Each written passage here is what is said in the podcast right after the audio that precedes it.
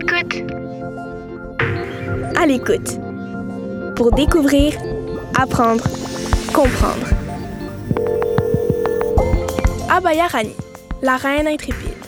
Un balado en complément de la bande dessinée La reine Babette, écrite et illustrée par Rémi Simard, publiée aux éditions de La Pastèque.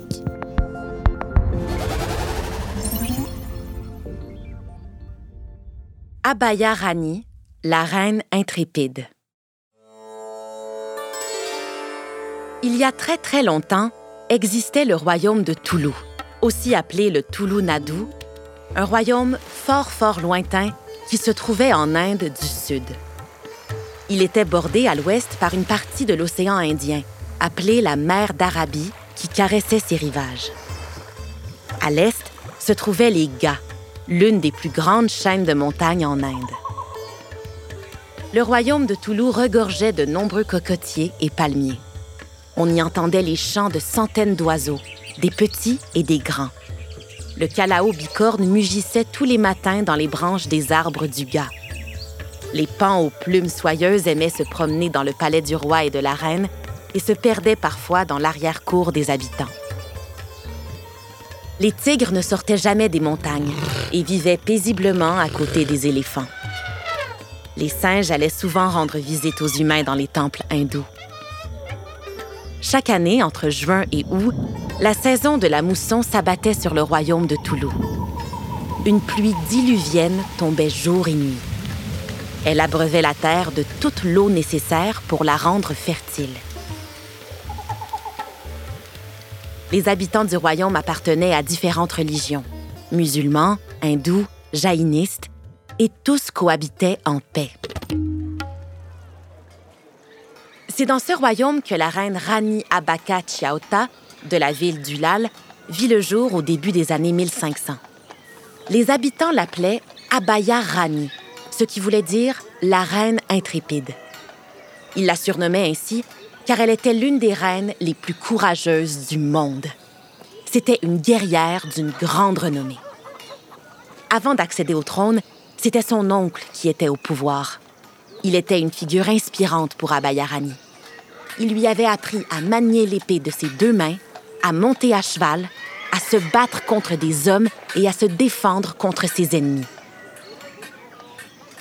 Nombreux étaient ceux qui convoitaient le royaume de Toulou pour sa faune et sa flore, ainsi que ses épices et le port achalandé du Lal. À cette époque, de nombreux Européens convoitaient les terres d'autres parties du monde pour s'y installer. Les colons portugais étaient les plus grands ennemis du royaume de Toulou. Mais Abayarani était déterminé à protéger son royaume des envahisseurs. Des soldats et des navires furent envoyés une première fois par les Portugais pour saisir la ville d'Ulal. Ils reculèrent face à l'armée bien entraînée de la reine et aux solides forteresses de la ville. Loin d'abandonner, les colons portugais continuèrent à attaquer le royaume de Toulou.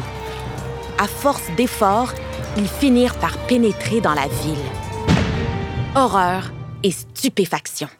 La reine, qui jusque-là avait réussi à résister, se retrouva tout d'un coup défaite. Elle se réfugia dans la mosquée de la ville afin de développer un nouveau plan d'attaque. Accompagnée de 200 soldats, Abayarani contre-attaqua à nouveau les Portugais et finit par les repousser. Quel courage! La guerre dura près de 40 ans. 40 longues années durant lesquelles Abaya Rani résistait en formant des alliances avec des royaumes voisins. Mais l'armée du Portugal était de plus en plus puissante. Finalement, en situation de faiblesse, la reine perdit la guerre et fut emprisonnée. En prison, où elle resta jusqu'à la fin de ses jours, elle continua de résister comme elle le put par la désobéissance et par ses mots. Aujourd'hui, la ville d'Ulal abrite une statue de la reine qui symbolise la résistance du peuple du royaume de Toulou face à la colonisation.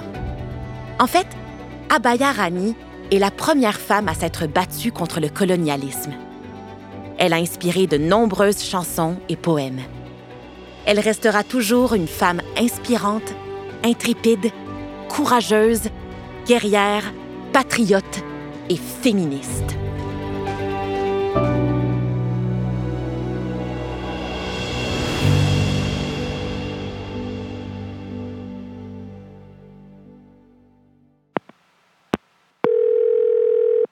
À l'écoute.